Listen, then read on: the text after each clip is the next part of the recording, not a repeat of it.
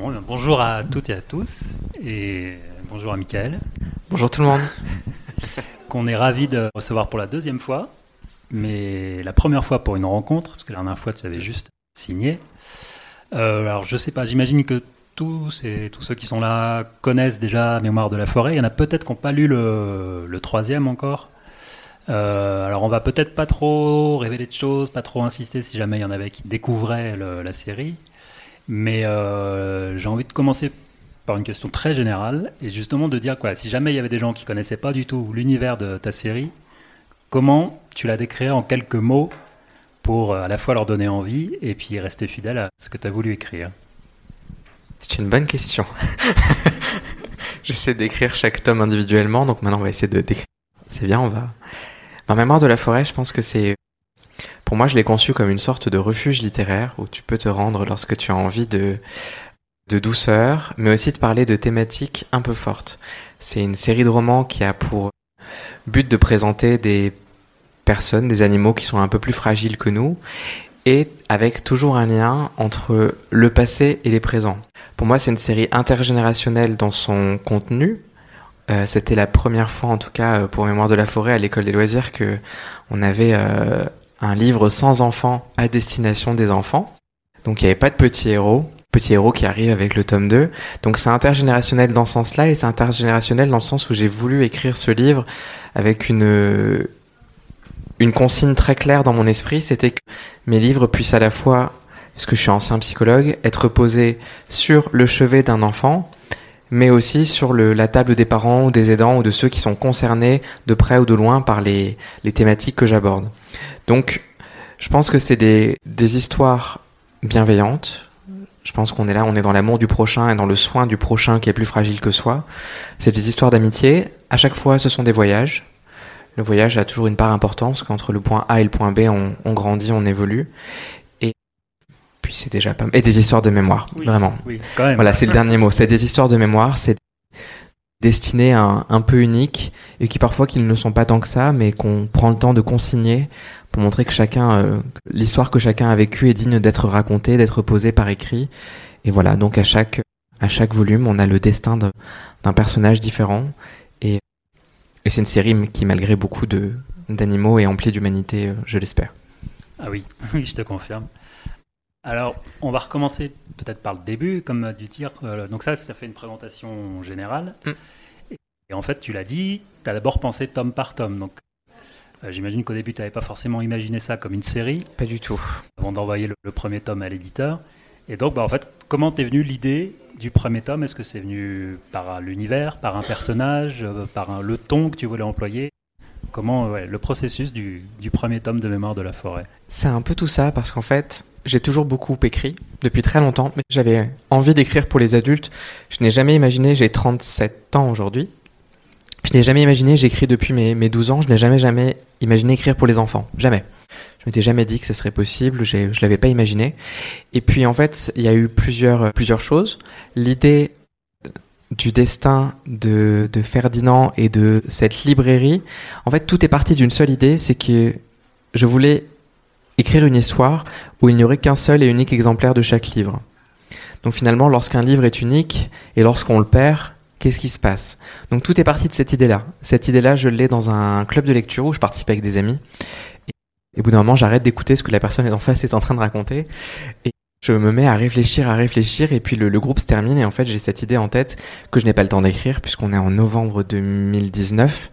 Je suis libraire, j'ai déjà pris cette soirée, ça a été un peu compliqué pour la prendre, et je dois retourner au turbin dès le lendemain. Et donc, ben, je la note en me disant, je, je n'en ferai jamais rien. Puis le confinement arrive, le confinement arrive, et là, je me dis, mais en fait, tu as le temps d'écrire cette histoire. Et je me dis, mais si jamais tu essayais de, le- faire un peu différemment, et je me surprends apprécier écrire avec une voix de conteur. À la librairie où je travaille, il y a des gens qui m'appellent pour rigoler Maître Renard, et c'est un, un- un pseudo qui me suit depuis un petit moment, et je me dis, tiens, et si tu écrivais comme Maître Renard, qu'est-ce que ça donnerait?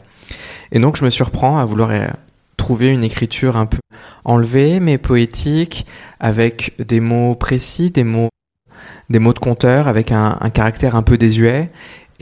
Et en fait, tout vient très vite, et dans ce, dans ce moment particulier qu'est le confinement, qui est un moment de, où il y a beaucoup d'angoisse, finalement l'angoisse disparaît parce que je me réfugie moi-même à l'intérieur de l'écriture et j'écris le premier volume en trois semaines et demie parce que je suis à la maison.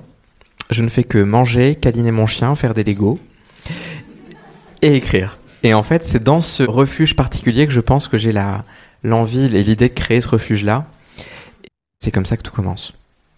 Mais par contre, imaginer faire d'autres, d'autres livres, c'était pas du tout au programme. C'est vraiment la rencontre avec l'école des loisirs qui a fait que peut-être mon éditeur me dit t'aimes tellement cet univers, est-ce que t'as pas envie de t'y exprimer davantage? D'accord, et après, comme ça, que viennent les, les deuxièmes. Parce que moi, je me suis posé la question, parce que là, en relisant le premier, il y a des personnages qui apparaissent dans le troisième, des, comme des indices de quelque chose dont on ne parle pas à la fin du premier et qui se passe ensuite dans le troisième. Et ça, c'était même à la, première écriture. Il y avait déjà ces, ces personnes, personnages des, sans trop révéler pour ceux qui n'ont pas lu le personnage des tortues. Oui qu'on retrouve dans le, qui joue un rôle dans le troisième et qui sont déjà dans le premier et qui apparaissent. Est-ce que c'était un clin d'œil voulu ou c'était juste le t'as repris ensuite Je pense que je le, je le reprends en fait. C'est pas tellement les tortues. Je pense que le fil rouge c'est plus Archibald qui c'est assez intéressant puisqu'au moment où j'écris le premier livre, je suis libraire, donc il parle de, librairie. Alors j'essaye de pas spoiler, mais dans le tome 2, il commence à avoir des envies différentes. Et dans le tome 3, il les réalise il les réalise et en fait c'est étrange parce qu'en fait Archibald suit complètement mon parcours. donc si je m'étais autant inspiré de mon parcours de libraire et de mes, adorables clients et des clients moins adorables, il faut le reconnaître, ne nous mentons pas. Eh bien en fait le tome 2 et le tome 3 se, se nourrissent de ce que j'ai vécu entre temps et donc Archibald commence à prendre la plume. Et c'est assez, assez, intéressant parce que du coup ça devient un, un vie ma vie d'écrivain aussi donc c'est assez rigolo. Et forcément ces tortues qui étaient, qui étaient là en en premier avec un sentiment très précis, ben, j'imagine quel sentiment peut habiter Phineas Tortue en voyant quelqu'un d'autre réaliser son rêve. C'est assez douloureux, je pense. Oui, j'imagine. Et donc, tu disais que tu avais voulu faire un livre qui s'adresse à la fois à la jeunesse et à des gens moins jeunes, mais tu t'es quand même adressé à un éditeur jeunesse. Hum.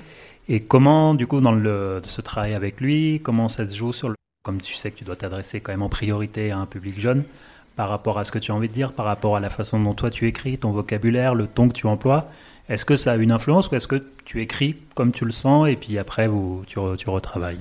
Pour le premier et pour toutes les personnes qui ont soumis un jour un manuscrit dans cette salle, la première fois que qu'on nous dit un oui, c'est un oui qui est qui s'accompagne tout de suite d'un grand bonheur, mais qui ensuite voit venir une douleur comme ça en nous disant en fait ce livre il est très bien mais il va falloir tout changer.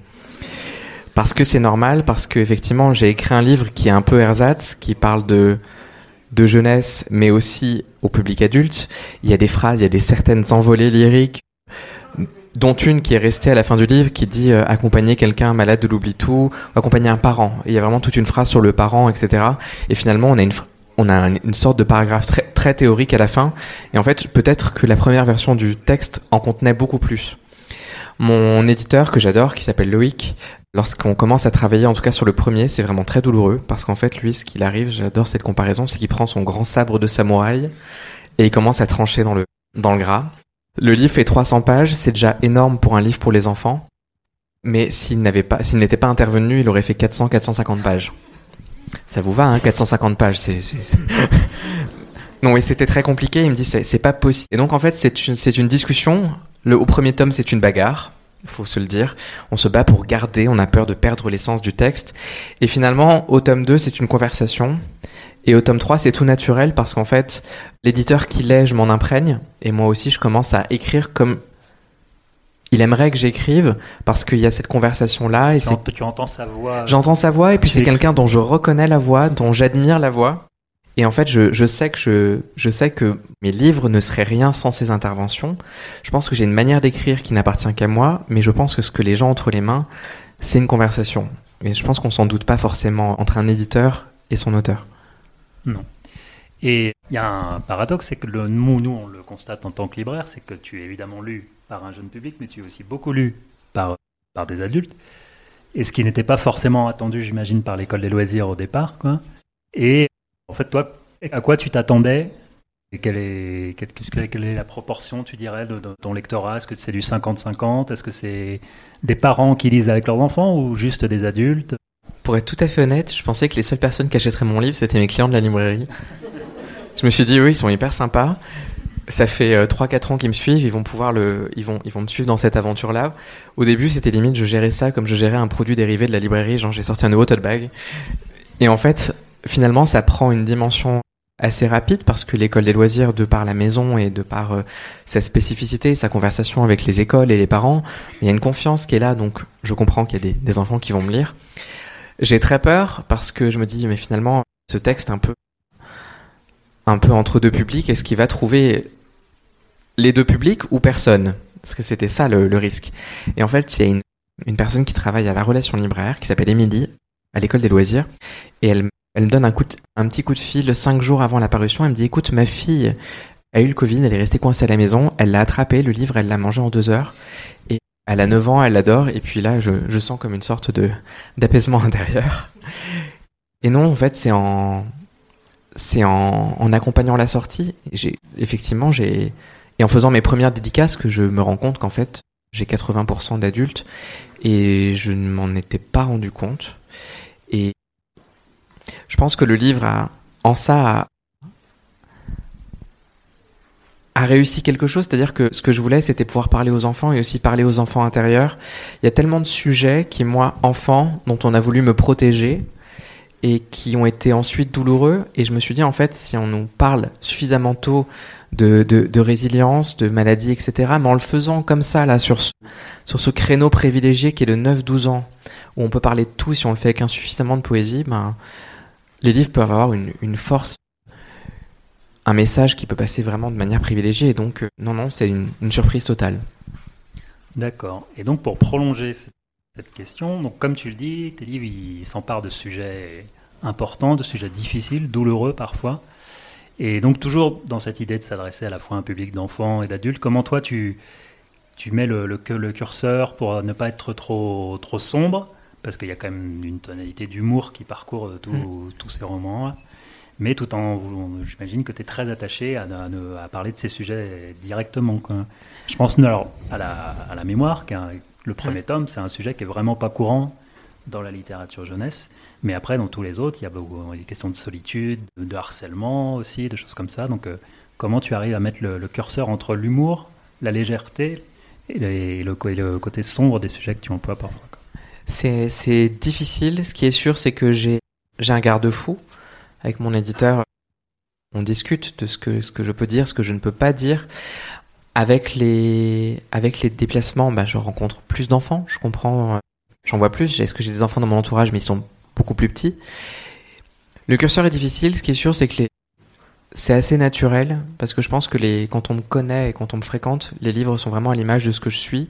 Et je pense que j'ai des humeurs j'ai des humeurs, je peux avoir très bien des, des périodes de grande joie comme des périodes de vague à l'âme, mais je pense que le, c'est ce qui fait toute l'essence de la création et j'arrive à tout mettre à l'intérieur. effectivement, je pense que le livre est rempli de, de moments euh, qui contiennent tout le tragique que j'ai voulu euh, et que j'ai rencontré à l'hôpital quand j'étais psychologue ou dans, ou dans ma vie personnelle. Et à la fois tout l'humour qui est un humour qui est particulièrement mauvais, je trouve. je trouve que c'est des blagues de papa que je fais la plupart du temps, mais je suis très content quand elles fonctionnent. Mais oui, oui, c'est c'est un curseur très difficile et là encore c'est l'accompagnement qui fait que des fois il me dit là là là c'est trop. Là c'est trop euh, tu tu c'est bon je, je pleure déjà on peut s'arrêter là. Et puis il y a mon ma propre émotion en écrivant. Quand quand je sens que les larmes viennent je me dis bon c'est bon je vais peut-être pas en faire trop ça. C'est c'est vraiment l'équilibre. Le curseur c'est plus trouver l'équilibre entre le une narration une narration efficace une narration à secret une narration qui fonctionne l'envie d'aller au bout et la poésie des mots la poésie et la musique des mots, et c'est vraiment là où est mon curseur. Entre c'est surtout sur la forme. Oui, ouais. Et d'ailleurs, donc sur la forme, et ça rejoint l'idée de l'humour aussi, c'est que je trouve que y a dans le choix des prénoms que tu fais, il y a une forme de douceur très désuète. C'est-à-dire qu'il n'y a pas les prénoms d'aujourd'hui ou les prénoms, c'est que. Et donc, c'est ça, j'imagine que c'est voulu. Et tu alors comment tu arrives à trouver tous ces prénoms? Et puis est-ce qu'il en reste encore pour le quatrième? C'est pas c'est pas évident, c'est pas évident. Mais ce qui est sûr, c'est qu'en fait, Mémoire de la forêt, j'imagine que ça se passe. En fait, si on devait faire le, le, le parallèle avec le, le, monde le monde humain, je pense que ça serait fin du 19e siècle. Et donc, en fait, c'est encore cette période où tout reste à faire, où on n'a pas encore euh, tenter de détruire la planète. Donc c'est vrai que c'est un moment un peu désuet et je trouve que voilà choisir des prénoms fin 19e, ils ont une élégance, ils ont une certaine euh, euh, quand on veut être universel et qu'on veut que les choses soient intemporelles, bah justement je trouve que c'est une bonne période pour que les choses le soient. Et, parce que là le, vraiment c'est très simple, j'ai un, un site internet que je vous conseille qui s'appelle Le Grenier de Lisette. Et dans le grenier de Lisette, elle référence tous les vieux prénoms du monde. Et en fait, j'ai des critères, c'est-à-dire que je sais que je veux, je sais quelle sonorité je veux, je sais par quelle lettre je veux que ça commence. Parfois, je veux des, des allitérations, je veux Pimprenel Pi ou donc je c'est un, un drôle d'équilibre. Et là, effectivement, je suis en train de, de m'arracher les cheveux pour le, le quatrième puisqu'il y a un il y a un prénom qui aurait été parfait pour un personnage pour le personnage principal du quatrième. Et je l'ai déjà donné à un personnage secondaire dans le premier et je me dis comment je fais? C'est terrible, c'est terrible. Donc euh, c'est un prénom en E, il n'y en a pas des millions. Et euh, non, non, je, je vais trouver. Et donc, comme tu disais, oui, c'est ce, que, ce qui te plaît aussi dans ces prénoms, c'est leur, leur, musicalité. Mm. Et de la même manière que moi j'ai remarqué qu'au fil des tomes, il y a de plus en plus de jeux de mots, en fait, de choses comme ça, ou d'expressions qui reviennent. De, tu t'amuses à inventer des jurons, des choses comme ça. Et ça, est-ce que quand tu écris, tu imagines le plaisir d'une lecture à voix haute? Est-ce que dans ta tête, il y a déjà aussi le fait que, comme tu fais par ailleurs des chansons, des choses comme ça, est-ce qu'il y a aussi cette idée de la musicalité qui est toujours euh, dans ton esprit? Je, je, teste chaque phrase à voix haute.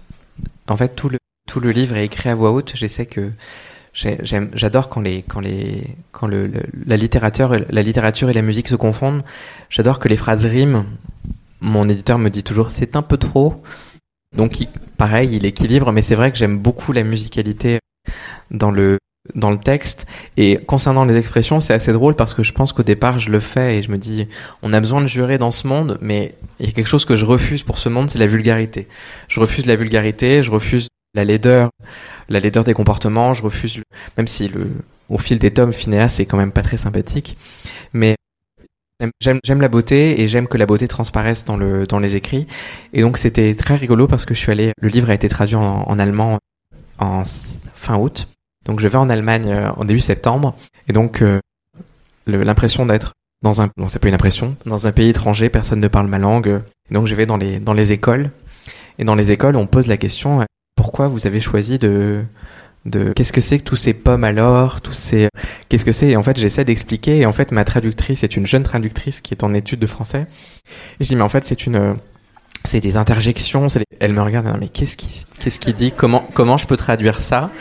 Je dis mais non mais c'est une envie de, s'exprimer et puis je commence des exclamations et puis elle me regarde toujours bizarrement et puis je dis mais en fait c'est des jurons quoi. Et je finis par dire juron et là elle traduit un truc et tout le monde me regarde genre oh! Et je me dis mais qu'est-ce qu'elle a dit? Je sais absolument pas comment elle l'a traduit, si elle a dit que c'était des insultes. Donc en fait là, tous les Allemands croient que je, mets des, insanités dans, mes bouquins et qu'en fait je suis très vulgaire et je me dis mais mince. Je... Donc oui, c'était très drôle. Oui, alors après oui, j'imagine que l'effet dans des livres traduits est peut-être pas le même que aussi en français. Et donc ça m'amène à la question que tu es un, ancien libraire ou je sais pas si tu te considères toujours comme libraire. Euh, dans l'âme, oui, mais c'est vrai que je suis plus en librairie. Et tu passes beaucoup de temps dans la librairie pour des signatures, pour des rencontres. Et il y a une évidence, c'est que dans les trois tomes, la librairie et les livres ont, une place énorme, quoi. Et donc ça, même question, est-ce que c'était une volonté de... Tu es extrêmement bienveillant avec les, la librairie, qui est toujours vue comme un havre de paix, une un, lieu d'espoir et tout. Et donc, est-ce que c'était soit aussi une volonté de mettre le livre aussi haut et les librairies aussi haut dans, dans ta série? En tant, que, en tant que lecteur, en tant qu'acheteur de livres, tu peux être sûr lorsque je balade dans le magasin, si je vois un livre qui parle des livres, je l'achète. Donc c'est assez terrible. Donc euh, c'est comme ça que j'ai commencé des séries de mangas euh, comme Magus of the Library. Dès qu'il y a le mot librairie, book ou livre, c'est fini, je l'achète. En fait, c'est plus par goût personnel. Je trouve que et par histoire personnelle, je, la librairie est l'endroit euh, du monde où je me sens le mieux. J'adore. Je, suis parti aux États-Unis pour les vacances l'année dernière, vraiment dans des milieux très sauvages. Wyoming, Montana, c'était mon premier voyage, mon premier grand voyage à l'étranger. Et on a passé notre temps à aller dans les librairies. Et, en fait, c'était Dès que je vais dans une ville que je ne connais pas, j'en cherche la librairie. C'est un peu le reflet de, l'âme de la ville, je trouve. C'est vraiment des endroits, euh, des endroits hors du temps et euh, c'est des endroits où je me sens le mieux et je pense que c'était important de le retranscrire dans ces livres. Euh, bien sûr que j'ai, j'ai beaucoup d'engagement envers le livre, envers la librairie indépendante. C'est pas tellement le, c'est pas tellement le sujet. Je pense que c'est plus, c'est plus personnel ici. C'est, l'envie de dire que c'est un endroit où je me sens bien et j'espère que que tout le monde s'y sent bien aussi. C'est aussi la raison pour laquelle j'ai changé de travail. C'est-à-dire qu'au moment où j'étais psychologue, je voulais accompagner des gens sur des sur des moments de, de difficulté et je me suis rendu compte que finalement le en étant libraire, tu accompagnais tout autant les personnes puisque quelqu'un vient t'offrir une partie de lui à un moment pour te dire qu'il a besoin de quelque chose et il n'y a rien de plus intime qu'un livre. Sauf que là, tu accompagnes les gens sur des moments de bonheur. Et, et ça, forcément, c'est c'est ce que je porterai toujours dans mes livres. Et j'ai déjà, donc là, je suis en train d'écrire le quatrième. Le quatrième parle encore de livres, évidemment. Et j'ai déjà la suite en tête et qui est déjà signée. Donc je continue dans la jeunesse. Et c'est un livre qui parlera aussi de livres. D'accord. Mais différemment. et donc, l'autre sujet principal de, de la série, c'est la mémoire, le- les secrets aussi. Donc, euh, tu as dit, tu as été psychologue avant, et donc j'imagine que comme ton activité de libraire a rejailli euh, là-dessus, que cette activité de psychologue, c'est aussi ce qui t'a motivé à écrire sur ce- ces, deux sujets, quoi, les mémoires, et comment les secrets de famille, les non-dits, ont des conséquences sur des, parfois des générations et des générations. C'était une des constatations pour avoir accompagné. euh, donc j'accompagnais des personnes qui avaient des pertes de mémoire et j'accompagnais leur famille. C'est en accompagnant leur famille que j'ai compris le comment la, la maladie d'un proche pouvait euh, tout bousculer, tout bousculer dans les dans ce qu'on s'est dans ce qu'on s'est déjà dit, dans ce qu'on ne s'est pas dit, dans ce qu'on n'a pas osé se dire. Aujourd'hui qu'une personne est malade et qu'elle n'a plus les capacités de l'entendre, on a envie de tout dire. Et en fait, je, comprends moi en grandissant que la communication est, est primordiale et que dans une famille, il y a des choses qu'on ne se dit pas, il y a des choses qui se gangrènent, qui pourrissent parce que on n'a pas la, la force ni la, la volonté de le faire. Il y a des beaucoup de choses qui sont tues. Et c'est vraiment dévastateur en fait. Ça peut être le, le poids d'un secret qui, qui ne réagit que des années après. Ben c'est c'est vraiment destructeur. Et si je pouvais éviter ce genre de choses, euh, pour moi, j'aurais en fait, pour chaque livre, je me donne une mission et à chaque fois, je me dis c'est terrible. Hein, J'ai cette expression qui, n'est pas belle du tout, mais dit euh, voilà, mon livre est sorti, maintenant je peux mourir. J'ai fait ma mission sur Terre. Donc le premier, c'était ça. J'ai parlé de la maladie d'Alzheimer. Maintenant, c'est bon. Et sur le deuxième, finalement, je trouve toujours quelque chose à raconter. Et sur le sur le deuxième livre, une fois que je le termine, je me dis que que je me suis très inquiet. Je ne sais pas vraiment si le si le sujet va parler, si la révélation finale va euh, va heurter. Et pas plus tard que la semaine dernière, j'ai reçu un message sur Instagram euh, d'une maman qui prenait la voix de sa fille pour me dire je m'appelle comme ça et j'ai lu votre livre et je n'ai pas du tout aimé la fin du tome 2. Ça m'a dérangé, ce n'était pas obligatoire, etc., etc. Et puis finalement, je me dis que ben, on a un job à faire et que justement ce, ce livre, ben, là aussi, il m'a fallu plus de temps pour me dire que ce tome 2 euh, servait à quelque chose, que c'est le deuxième, on le compare forcément. Mais finalement, oui, il sert à quelque chose. S'il sert à montrer à cette petite fille qu'il y a des modèles différents, ben, j'aurais fait le job. Oui, je pense aussi. Euh, Il y a une question en fait qui réunit, je- trouve, à la fois celle des livres et celle de la mémoire, c'est la, la question du deuil, qui est très, qui est présente, alors pas en permanence, mais qui est quand même toujours en, en filigrane. Et je trouve que voilà, ce qui les réunit, c'est que le- une fois qu'il y a le deuil, en fait, ce qui peut survivre, c'est par les histoires qu'on raconte, par les souvenirs qu'on qu'on entretient. Et donc, est-ce que c'était quelque chose que tu as en tête dès le départ Parce que moi, c'est quelque chose qui apparaît vraiment dans les trois tomes de Mm. manière différente. Euh, parfois même en allant dans le fantastique, dans le troisième tome, sur comment on peut survivre à, Mm. à un deuil. Et est-ce que pareil, voilà, est-ce que c'était une volonté dès le départ ou est-ce que c'est venu euh, au fil de la plume? Je pense que j'aurais aimé petit, plus jeune. Je- je- moi, je suis né en 86. Je suis en pleine génération Disney. Je suis en pleine génération d'espoir et de happy ending. Et j'aurais aimé qu'on me dise à l'époque, je pense, que la vie serait une succession de gains, mais aussi de pertes. Je pense que la littérature pour enfants et les, les dessins animés nous m'ont bercé d'illusions que tout finirait bien. Et en fait, j'ai, ça a été très violent ma première perte euh, de, de comprendre qu'en fait les choses, la perte de l'enfant, la perte de l'innocence, ça a été très dur à, accepter pour moi. Et en fait, je me suis dit en fait, pour que la perte ne soit pas traumatique, faut pas non plus faire des livres vraiment plombant, mais il faut pouvoir aborder la perte de manière positive, de manière poétique, et se dire que finalement c'est normal et que dans la vie, il y a ce qu'on gagne et ce qu'on perd, mais que plus on apprend rapidement à perdre et à se réceptionner, comme on apprend à chuter, eh ben c'est plus facile de se relever, c'est plus facile de reconstruire et de regagner derrière. Parce que finalement, même dans la plus terrible des pertes, il y a toujours un gain lorsqu'on accepte de, de, laisser aller. La résilience, pour moi, c'est une des, une des, des, plus grandes qualités qui fait qu'on mènera la vie la plus, euh, la plus douce possible parce que j'ai été de ces personnes qui étaient dans l'archi-contrôle de tout en pensant pouvoir avoir un impact trop fort sur mon environnement, les gens que j'aimais et sur les choses que je pouvais contrôler. Et puis finalement, euh, accepter cette part d'incontrôlable, accepter cette résilience fait que je suis plus heureux aujourd'hui et, et c'est ce que j'ai envie de communiquer. Très bien. J'aimerais qu'on dise deux mots sur les illustrations. Et je pense que tu seras d'accord avec moi si je te dis que c'est aussi une bonne partie du succès du, du, du livre. C'est la raison pour laquelle on l'achète et on l'ouvre. et évidemment, quand tu l'as écrit, quand tu l'as envoyé à l'école des loisirs, tu n'avais pas du tout cet univers graphique en tête. C'est-à-dire quand toi tu fais tes descriptions, tu n'as pas vu encore les dessins. De...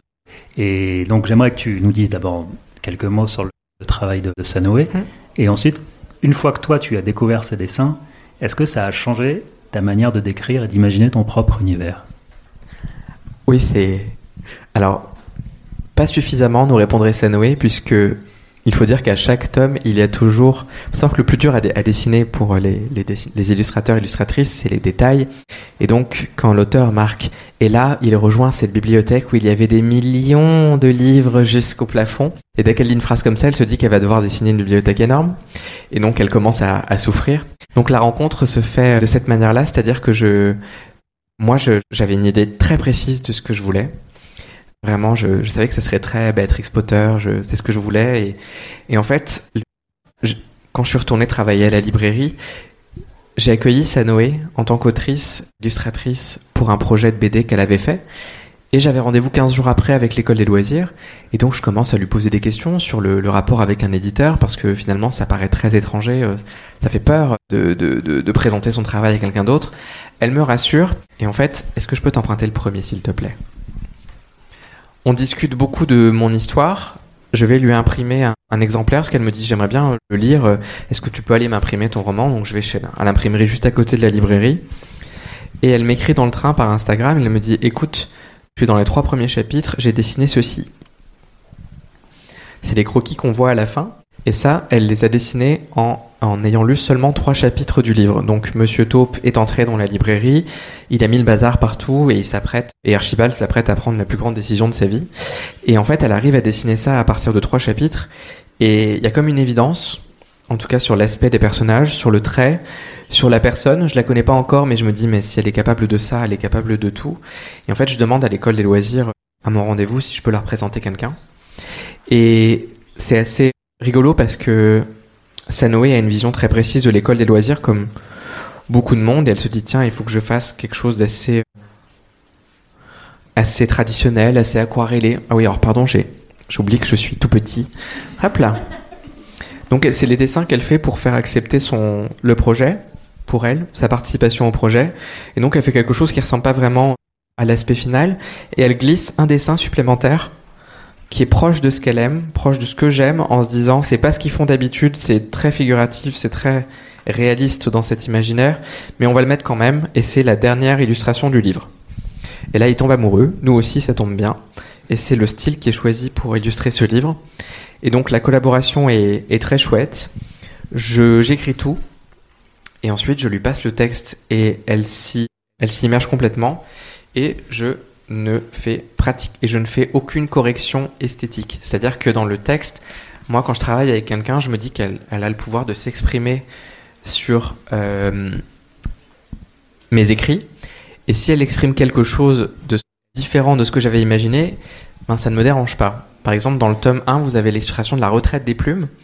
La retraite des plumes, dans le tome 1, c'est un manoir, un manoir de bord de mer, le manoir normand où breton euh, sur trois étages, etc. Et moi, dans ma tête, c'était le cottage de Kiki la petite sorcière. Et c'est pas grave en fait. Et c'est pas grave parce que c'est une artiste, elle a besoin de s'exprimer. Et si elle l'a exprimé de cette façon-là, c'est qu'elle l'a lu de cette façon-là. Et c'est pas à moi de lui dire quoi dessiner. Donc la seule chose qu'on corrige ensemble, c'est la présence d'un personnage qui pourrait nuire au récit parce qu'en fait le personnage n'est pas là. Donc il faut vraiment une incohérence en fait. Mais sinon, euh, oui, elle s'exprime totalement sur le texte. Pour le puzzle qui est sorti très récemment, euh, elle m'a dit Est-ce que tu veux décider des déplacements? J'ai dit non, mais en fait, éclate-toi parce que c'est ton art. Là, c'est il y a des choses évidemment que tu connais, par du texte et ensuite exprime-toi. Et c'est et ça m'a fait toute la surprise et j'ai reçu le puzzle et j'étais hyper heureux de le faire parce que à la fois il y avait quelque chose de mon univers et mes personnages, mais il y avait son expression artistique à elle et c'est un plaisir immense.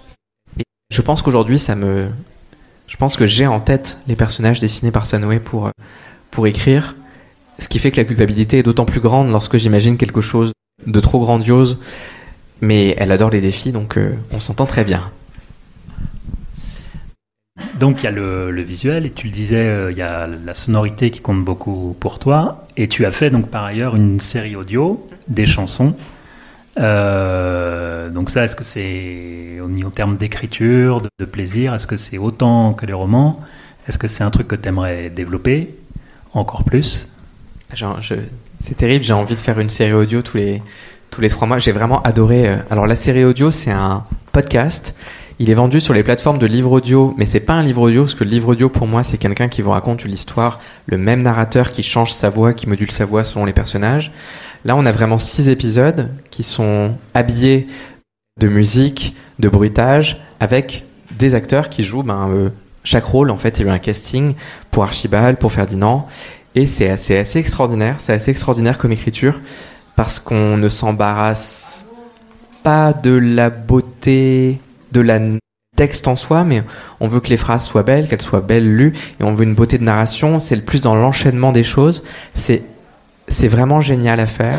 Surtout que j'étais un peu à la direction artistique du projet, donc j'ai écrit, ensuite j'étais en studio, j'ai pu participer au casting. Euh, c'était vraiment magique, magique, magique. Et pareil, une fois que la, série audio est sortie, ben, je me suis dit, ben c'est pareil, maintenant je peux mourir. Parce que vraiment, le, la série audio, je trouve que le livre, moi, je suis pas un, je suis, je suis un, je suis un visionneur pleureur, c'est-à-dire que lorsque je regarde un film, je pleure tout le temps. Mais je suis pas un lecteur pleureur, c'est-à-dire qu'un livre, plus je le referme, je dis hop, je pleure pas. Et je le baisse et tout ça, tout va bien. Et là, c'est directement dans les oreilles. Et en fait, l'émotion est tellement intense. Et ça permet, je trouve, de renforcer le message que j'ai voulu faire passer avec le livre. Et c'est un outil supplémentaire. Et l'écriture de chansons, c'est absolument, absolument génial. Et m'exprimer sur mon univers est un plaisir, est un plaisir immense. Et ça m'a permis de travailler avec d'autres personnes, avec euh, des, des, musiciens euh, vraiment, vraiment très forts. C'est dur de ressortir indemne de la, de la série audio. Il y a encore plus d'humour que dans les livres. Il y a encore plus de tristesse que dans les livres. Parce qu'en fait, il y a plus de vie, parce que ça, c'est mouvant, en fait. Mouvant et émouvant. Hmm. Et pour continuer sur la musique, est-ce qu'il y a une, des musiques que tu conseillerais pour lire ton livre, pour accompagner la lecture de tes livres? Alors sur, le, sur les deux premiers volumes, c'est le, je conseille un album que je que j'écoute moi-même en écrivant, c'est Agnès Obel qui a écrit un, un album qui s'appelle Philharmonics, qui est, entre, qui est au, piano avec des instruments très naturels, qui est magnifique. Il y a cette chanson Riverside qui est très connue. Et pour le tome 3, pour la lecture, c'est ce que j'ai fait, j'écoute la, la BO d'Edouard en main d'argent, de Danny Elfman et je trouve qu'elle accompagne merveilleusement. Il y a un côté spooky mais il y a un côté il y a un côté winter aussi et je trouve que ça fonctionne très très bien avec ce tome 3. Et donc une question un peu plus prosaïque, c'est sur le, la, place de la nourriture et du sucre en particulier. Et, j'ai l'impression qu'au fil des temps, il y en a quand même de plus en plus. Quoi. Que tu parles de plus en plus de bouffe. Il y a une chronique sur Babelio qui a dit que sur le tome 2, on frôlait l'overdose. il, y a même les recettes à la fin. Quoi. Et en plus, il y a les recettes, oui. En fait, c'est très simple. C'est que je me suis fait avoir. C'est-à-dire que le tome 1, quand je l'ai écrit, j'avais fait un mois de confinement, j'avais pas arrêté de manger. Et en fait, au bout du premier mois, j'ai dit à, mon conjoint, faut que tu m'empêches de manger autant de sucre, sinon je vais être malade. Et, et donc le tome de Mémoire de la forêt, je l'ai écrit en privation totale. Et ça se sent. Vraiment, c'est là, j'écris tout ce que je veux manger, donc c'est là. Et ensuite, ben, ce que j'aime aussi avec. J'aime bien avoir une écriture sensorielle. Je pense que le, ce que j'ai compris en travaillant avec des personnes qui avaient des, des troubles de mémoire ou, ou le, un cerveau vieillissant et des sens vieillissants, c'est que l'accès aux, informations se fait difficilement et qu'en fait, parfois, il suffit d'un, d'une main tenue, il suffit d'un, d'une musique pour qu'un souvenir revienne. Et je me dis, pour que ce livre soit accessible à, tous et à toutes, il faut que ton écriture soit sensorielle. Et donc, c'est une écriture qui est visuelle, c'est une écriture qui est gourmande, qui est olfactive. J'essaye de, de maximiser les chances que le message passe, que l'image s'infiltre à l'intérieur du lecteur. Et je pense que la nourriture en fait partie, effectivement. Et puis il y a ce côté plaisir. Parce que lorsqu'on parle de sujets aussi difficiles, aussi difficiles que les thématiques que j'aborde, on a besoin d'avoir une valeur plaisir et une, une, valeur cocooning. Et tout ça, je pense que c'est euh, c'est ce qui ce qui donne une saveur euh, supplémentaire et des kilos. Et une des autres thématiques, c'est le voyage. Dans les trois tomes, il y a une quête, un voyage.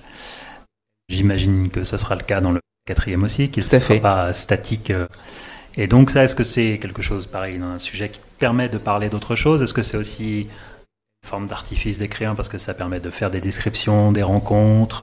Comment t'envisages l'écriture du, et la place du voyage? Eh ben, c'est une question qu'on m'a jamais posée, elle est super. Et, et tu viens de me faire penser à quelque chose. C'est que je pense que pour aller au bout de son histoire familiale, pour aller au bout de la connaissance de, de soi, il faut partir.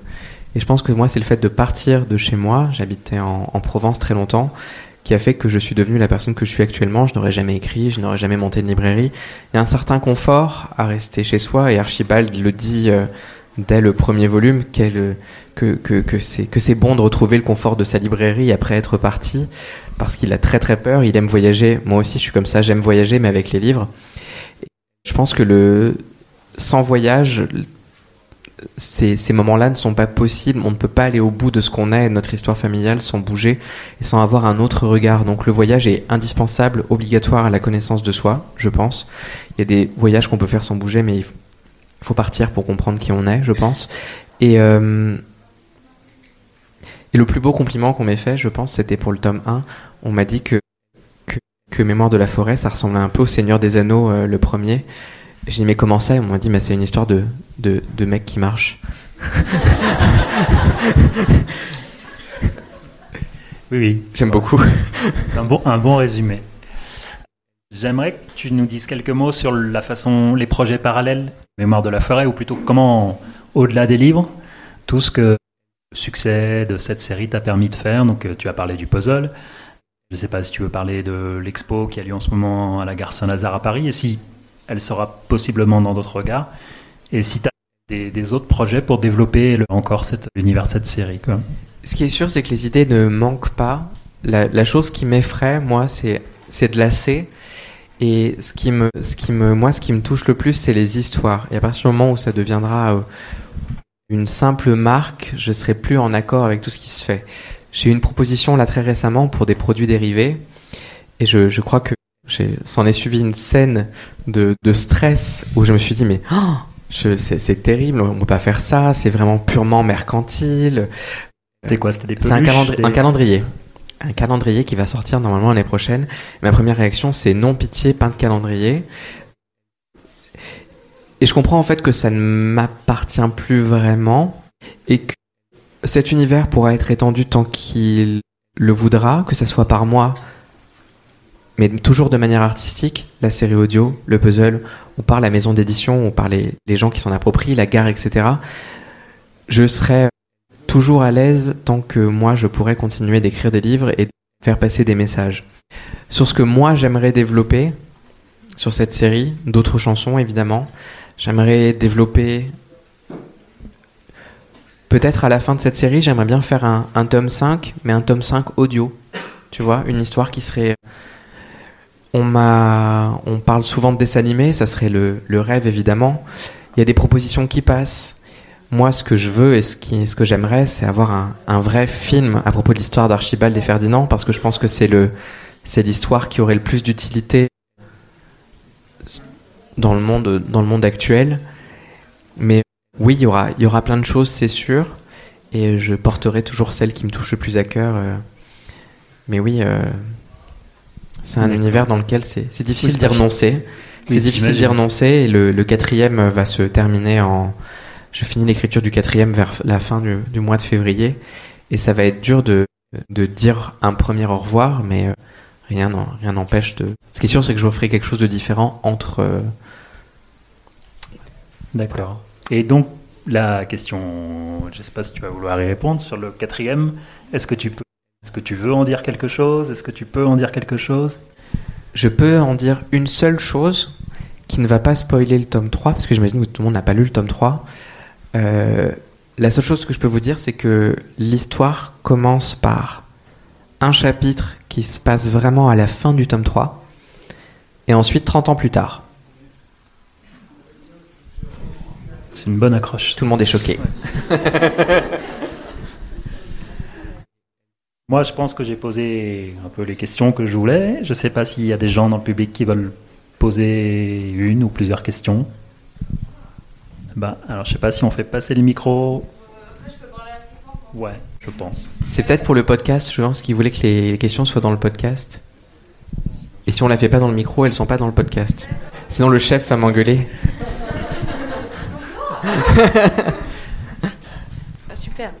Alors c'est- c'est surtout une remarque en fait, plus qu'une question. En fait, je suis futur psychologue et cette histoire m'a énormément parlé, surtout quand j'ai lu la phrase d'accroche euh, sur la couverture. Et en plus, je travaille en EHPAD pour payer mes études. Et vraiment, en fait, aussi pour ça que je voulais lire le premier tome. Je tremble, c'est absolument horrible. c'est parce qu'en fait, c'est une histoire qui me touche énormément et qui m'a beaucoup parlé en tant que futur professionnel. Et je me suis dit, mais mon Dieu, ça fait partie des, romans en thérapie que, que je pourrais offrir aux, aux personnes que je pourrais suivre plus tard. Et aussi, je vais bientôt être tata, c'est absolument merveilleux. C'est le, le, roman que je ferai lire à ma nièce, mais euh, dès qu'elle peut, mon Dieu, mais il faut absolument qu'elle lise ça. Et, et en fait, c'est plus dire merci de tout ce que vous avez apporté avec euh, ces trois tomes. Euh, faut que j'arrête de trembler, c'est affreux. Et du coup, en fait, c'est ouais, c'est vraiment plus pour vous dire merci de nous avoir apporté cette opportunité de parler aux enfants de choses aussi importantes que toutes ces aventures qui sont tristes, mais aussi merveilleuses à vivre parce que dans tout le négatif, il y a toujours du positif à apporter derrière. Et, et du coup, voilà, surtout ça que je voulais vous, vous dire. Merci, félicitations pour ton futur rôle de tata. Merci. Et je pense que tu as raison, je pense qu'on est tous en tant que professionnels, on est à la recherche de livres qui réparent. Parce qu'on on peut, on peut briser les choses, mais tant qu'on cherche la réparation ensuite, et c'est ça que je cherche, je serais incapable de terminer un livre si pour moi la solution euh, n'est, s'il n'y a pas réparation à la fin. Et pour celles et ceux qui ont lu le 3, je reçois des messages en ce moment en disant Waouh Je dis oui, mais pour moi il y a de la lumière. Et puis les gens me disent Ah ben je la vois pas tout de suite là. Ouais, alors j'avoue, quand j'ai fini le 3, euh, j'ai pleuré comme, euh, comme une madeleine. Et puis- je vous dis rien, je, je dis Bon juste que j'ai pleuré comme une madeleine.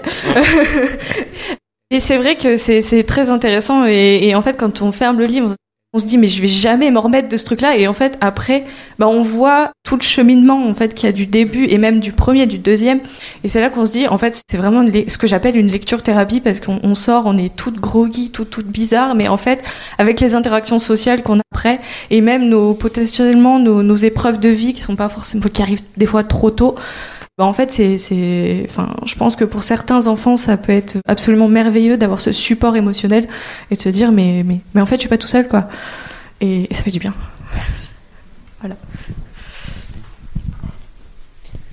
Merci. Est-ce qu'il y a d'autres questions?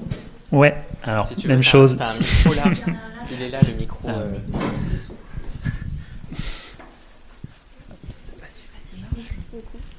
Euh, J'avais une question. Hello.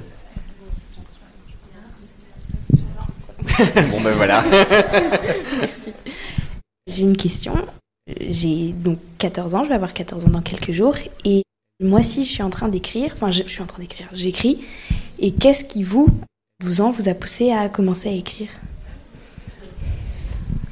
Je pense, je pense que ce qui est, ce qui m'a moi poussé, ce que j'ai écrit tout le temps, tout le temps, tout le temps, tout le temps, mais ce qui m'a poussé à, c'est attends, je sais pas. Je, vais, réfléchir d'abord. Je pense qu'il y avait des choses que je ne pouvais dire que de cette façon-là. Je pense qu'il y a des, et je pense aussi que il n'y a rien de mieux qu'une histoire pour faire passer les messages que tu veux faire passer.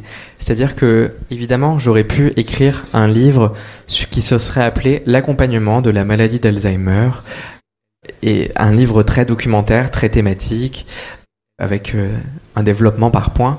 Et en fait, je trouve qu'il n'y a pas de plus belle façon d'apprendre que d'apprendre par l'histoire, parce que finalement, tu apprends sans avoir l'impression d'apprendre. C'est-à-dire que les messages viennent toucher une partie du cerveau qui n'est pas l'endroit des apprentissages, qui vient toucher l'émotion. Et en fait, par cette émotion, ben, le souvenir de, de ce personnage va être ancré en nous, plus fort que si on avait lu une revue scientifique, en tout cas pour moi et pour ma manière de lire et d'écrire et d'apprendre, que si j'avais lu ben, un traité sur le sujet.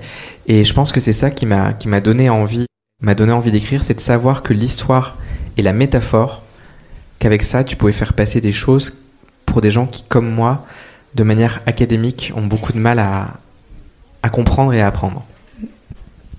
Ça te va? Oui, ça. Merci beaucoup. Vive les Griffons d'or et les autres aussi. Encore quelqu'un pour une question? Non, bah après, je pense que tu vas pouvoir te mettre à signer maintenant. Avec plaisir. Merci beaucoup. Merci à toutes et à tous.